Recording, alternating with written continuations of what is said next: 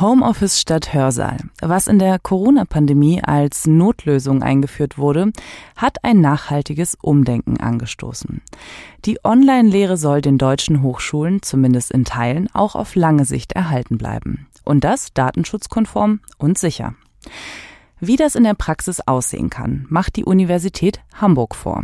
Seit Beginn der Corona-Pandemie nutzt die Universität Zoom für ihre Lehrveranstaltungen und tauscht sich regelmäßig mit dem Videokonferenzanbieter aus, zum Beispiel zu Themen wie Datensicherheit. In dieser Folge von So klingt Wirtschaft spreche ich mit Sebastian Gerling, Chief Digital Officer an der Universität Hamburg und Eileen Aslana, Head of Public Sector and Education bei Zoom. Von Ihnen möchte ich heute erfahren, vor welchen technischen und datenschutzrechtlichen Herausforderungen Sie aktuell stehen und was es eigentlich noch braucht, damit das New Normal in der Lehre auch auf lange Sicht funktioniert. Mein Name ist Jana Samsonova und damit herzlich willkommen zu So klingt Wirtschaft. So klingt Wirtschaft. Zukunftsthemen für Unternehmen. Der Business Talk der Solutions bei Handelsblatt Media Group. Herr Gerling, die Universität Hamburg hat sich während der Corona-Pandemie dazu entschieden, Zoom als Videokonferenztool für Lehrveranstaltungen zu nutzen. Warum? Mit Beginn der Pandemie sind viele bestehende Videokonferenzlösungen in die Knie gegangen und konnten dem enormen nutzenden Ansturm eigentlich nicht mehr gerecht werden. Damit war es die große Herausforderung, eine Lösung zu finden, die möglichst gut skaliert, also auch bei mehreren hundert Teilnehmenden stabil funktioniert und den Hochschulbetrieb weiter gewährleistet. Mit Zoom haben wir aber dann zwischen dieser technischen Möglichkeit der Skalierung, aber auch einem hohen Datenschutz- und Informationssicherheitsniveau, wir setzen Zoom auf einer Hybridlösung mit einem On-Premise-Anteil, ein wirklich leistungsfähiges Paket und der weitere Vorteil, weshalb wir Zoom einsetzen, ist, dass einfach die total intuitive Benutzbarkeit gegeben ist und damit diese Nutzungsbarriere enorm gering gehalten wurde in Zeiten der Pandemie. Inzwischen ist ja klar, das hatte ich eben schon angedeutet, dass das Lehren über Videokonferenzen nicht bloß so eine Pandemieerscheinung war, sondern auch in Zukunft an den Hochschulen bleiben soll, also als Teil des New Normal. Vor welchen Herausforderungen steht die Uni Hamburg hier aktuell? Ich glaube, ganz grundsätzlich ist die Lehre in der Präsenz nach wie vor enorm wichtig und hat auch absolut ihre Daseinsberechtigung, weil wir haben gesehen, dass die digitale Lehre, egal ob sie jetzt synchron stattfindet, also zum Beispiel über eine Videokonferenz oder halt auch asynchron für Selbststudium, zum Beispiel über Online-Plattformen, das Studium enorm äh, flexibel gestalten für die Studierenden und sich viele deswegen auch diese hybriden und flexiblen Lösungen weiter wünschen. Für uns stellt das natürlich ähm, große Herausforderungen dar, weil wir auf der einen Seite die ganzen Räumlichkeiten in der Universität entsprechend für hybride Lehre ausstatten müssen. Gleichzeitig verändern sich aber natürlich auch die Tools, die wir dafür benötigen. Das ist einerseits natürlich eine Videokonferenzlösung, aber dazu gehören auch Kollaborationsplattformen für die gemeinsame Zusammenarbeit. Hier stellen uns auch die großen Hersteller nach wie vor für größere Herausforderungen dar, viele Lösungen sich eben nur mit enormem Aufwand und erheblichen Einschränkungen, in vielen Fällen leider auch gar nicht, mit den Anforderungen aus dem Datenschutz in Einklang bringen lassen und wo es einfach an uns gemeinsam ist, bessere Lösungen zu finden und ähm, auch eigentlich zu kompensieren, dass viele Lösungen, die wir aktuell vielleicht in Europa haben, die sich leichter in den Einklang bringen lassen, weil sie eben dieses Thema Drittstaatenübermittlung nicht haben, dass die einfach noch in der Entwicklung oft so weit zurück sind, dass sie in der Praxis kaum eingesetzt werden können. Aber auch hier sind wir eigentlich als Universität dann auch in der Aufgabe, kontinuierlich den Markt zu beobachten und einfach zu schauen, wie sich das entwickelt, aber eben auch gemeinsam bessere Lösungen zu entwickeln.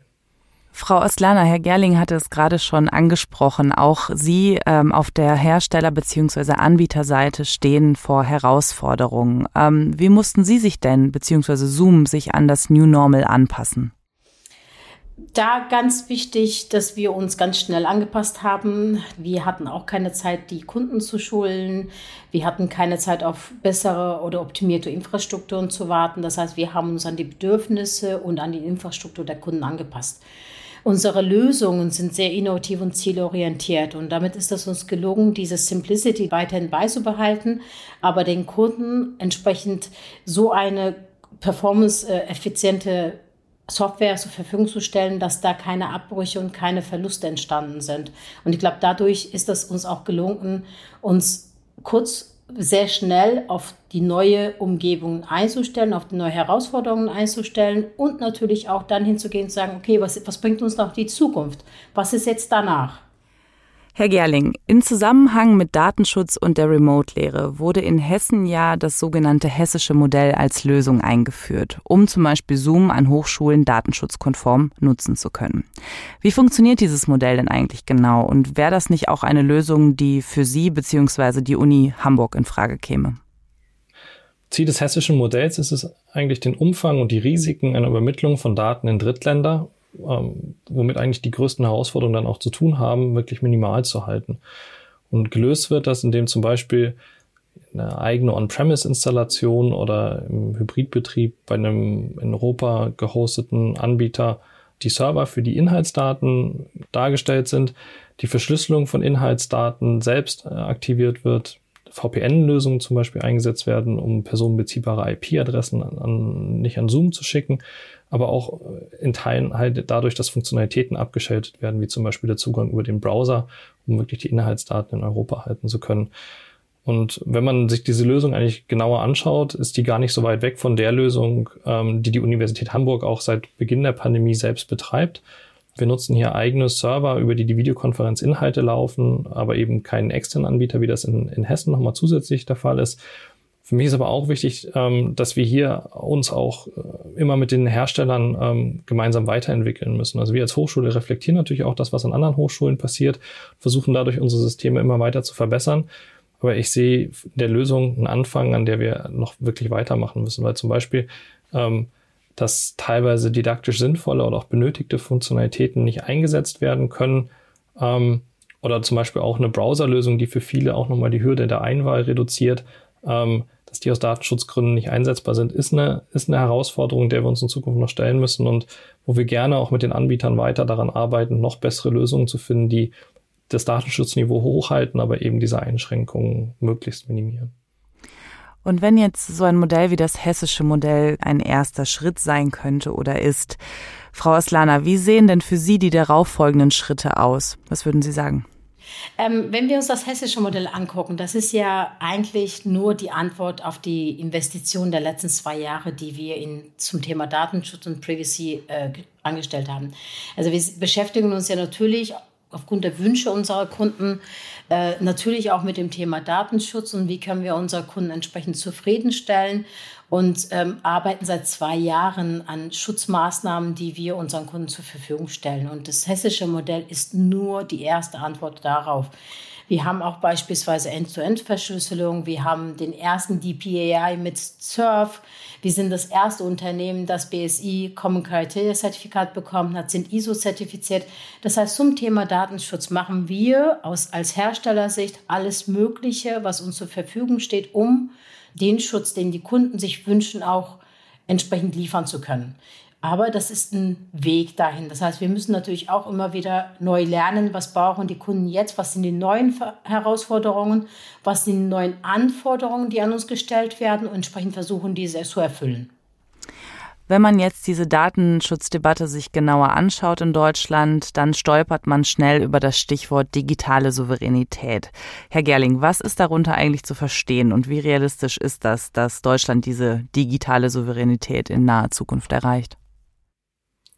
Ja, für mich bedeutet digitale Souveränität in erster Linie, dass wir selbst, aber auch Einrichtungen in Deutschland mündig ja, informiert und auch selbstbestimmt mit der digitalen Transformation, mit digitalen Technologien und auch Daten umgehen können im weitesten Sinne.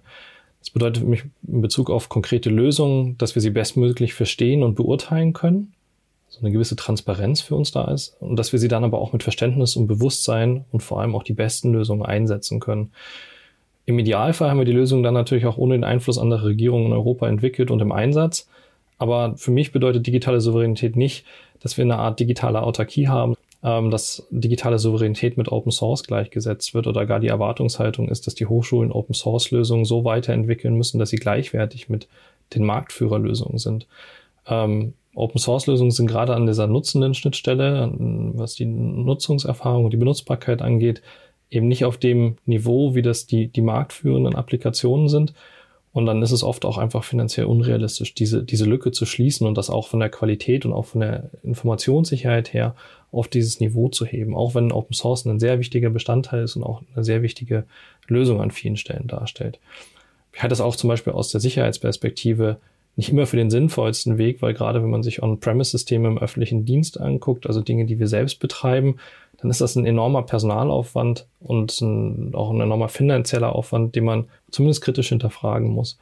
Mir wäre es insgesamt, glaube ich, viel lieber, wenn wir gerade digital souverän wären, daran arbeiten und vor allem unser Verständnis von digitaler Souveränität in Zukunft auch ist, dass wir unsere Innovationskraft in Deutschland wirklich als Innovationskraft verstehen und nicht eine schlechte Kopie von Zoom oder M365 in Deutschland erreichen wollen, sondern dass unser gemeinsames Ziel ist, dass wir ganz selbstbewusst ähm, einen der zukünftigen weltweit genutzten Dienste aus Europa oder aus Deutschland kommen haben. Und ich denke, das macht dann auch wirtschaftlich viel mehr Sinn. Noch einmal eine Frage an Sie beide. Zoom und die Uni Hamburg stehen ja in einem regelmäßigen Austausch miteinander. Wie genau muss ich mir Ihre Zusammenarbeit vorstellen? Was sich in der Zusammenarbeit mit Zoom wirklich bewährt hat, ist, dass wir einen sehr, sehr kurzen Draht zueinander haben und dass wir sehr, sehr schnell auf Themen, die sich ergeben, gemeinsam reagieren können. Und dass Zoom uns die Möglichkeit gibt, vor allem im Austausch immer auch einen kompetenten Ansprechpartner oder eine kompetente Ansprechpartnerin zu haben.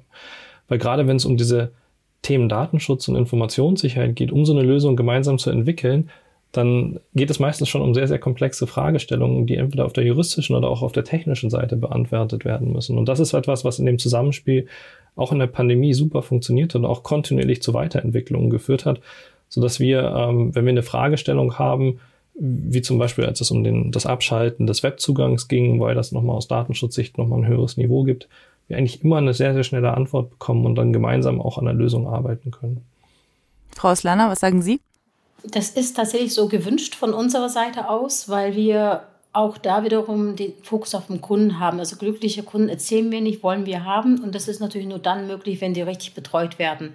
Dafür stehen natürlich unseren Kunden dedizierte Ansprechpartner zur Verfügung. In dem Fall ein Account Executive, auf dem Herr Gerling jederzeit zugehen kann und seine Sorgen, seine Gedanken und seine Wünsche äußern kann und entsprechend werden dann Lösungen gefunden.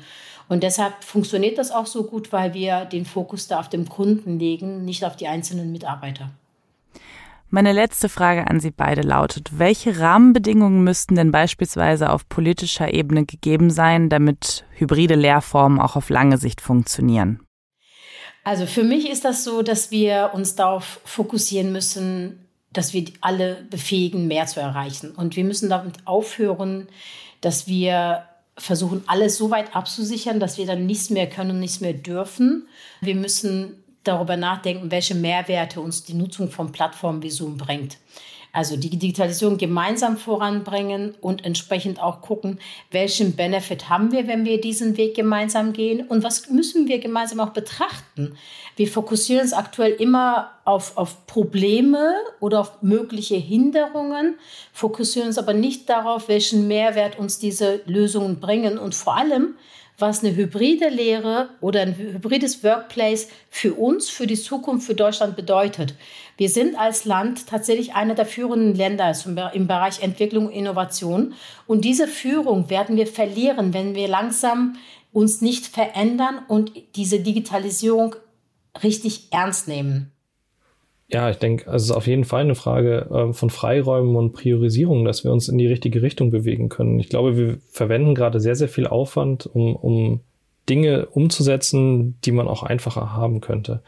Also ganz konkret wünsche ich mir zum Beispiel da einen neuen Angemessenheitsbeschluss mit den Vereinigten Staaten und genau diese Unsicherheit beim Einsatz der, der marktführenden Tools. Und die kommen zweifelsohne leider an vielen Stellen gerade äh, aus den Vereinigten Staaten. Zoom ist, hat sich absolut bewährt für uns die einfach ihren Marktplatz haben und eine Qualität haben. Und es geht sicherlich darum, wie man solche Tools, die äh, am Markt sich etabliert haben, leicht gemeinsam nutzen kann, ohne diesen Aufwand zu haben und vor allem auch ähm, ohne, und das ist ja an vielen Stellen auch der Fall, die Unmöglichkeit der Nutzung überhaupt zu haben. Also wo man einfach mit einem schlechteren Kompromiss arbeiten kann.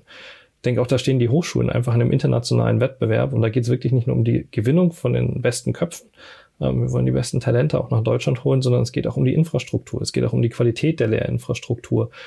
Und da wollen wir nicht hinten dran stehen, wenn es um den Vergleich mit den ähm, führenden Einrichtungen auf der Welt geht.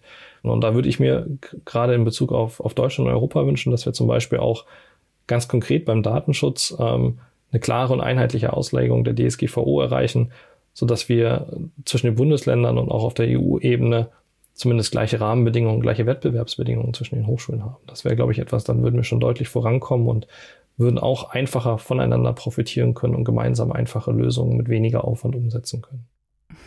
Ich bin auf jeden Fall gespannt, wie sich das Thema weiterhin entwickelt. Jetzt bedanke ich mich aber erstmal bei Ihnen beiden für das Gespräch und bei Ihnen, liebe Zuhörende, fürs Einschalten. Vielen Dank auch von unserer Seite, dass Sie uns die Möglichkeit gegeben, hier nochmal darüber zu sprechen, wie wir die Zukunft sehen. Ja, vielen Dank auch von der Universität Hamburg. Wir freuen uns für die Möglichkeit des Austauschs und äh, sind gespannt, wie wir weiterhin mit Zoom zusammen den Bereich der Lehre ähm, im Sinne der Hochschulen weiterentwickeln können. So klingt Wirtschaft. Zukunftsthemen für Unternehmen. Der Business Talk der Solutions bei Handelsblatt Media Group.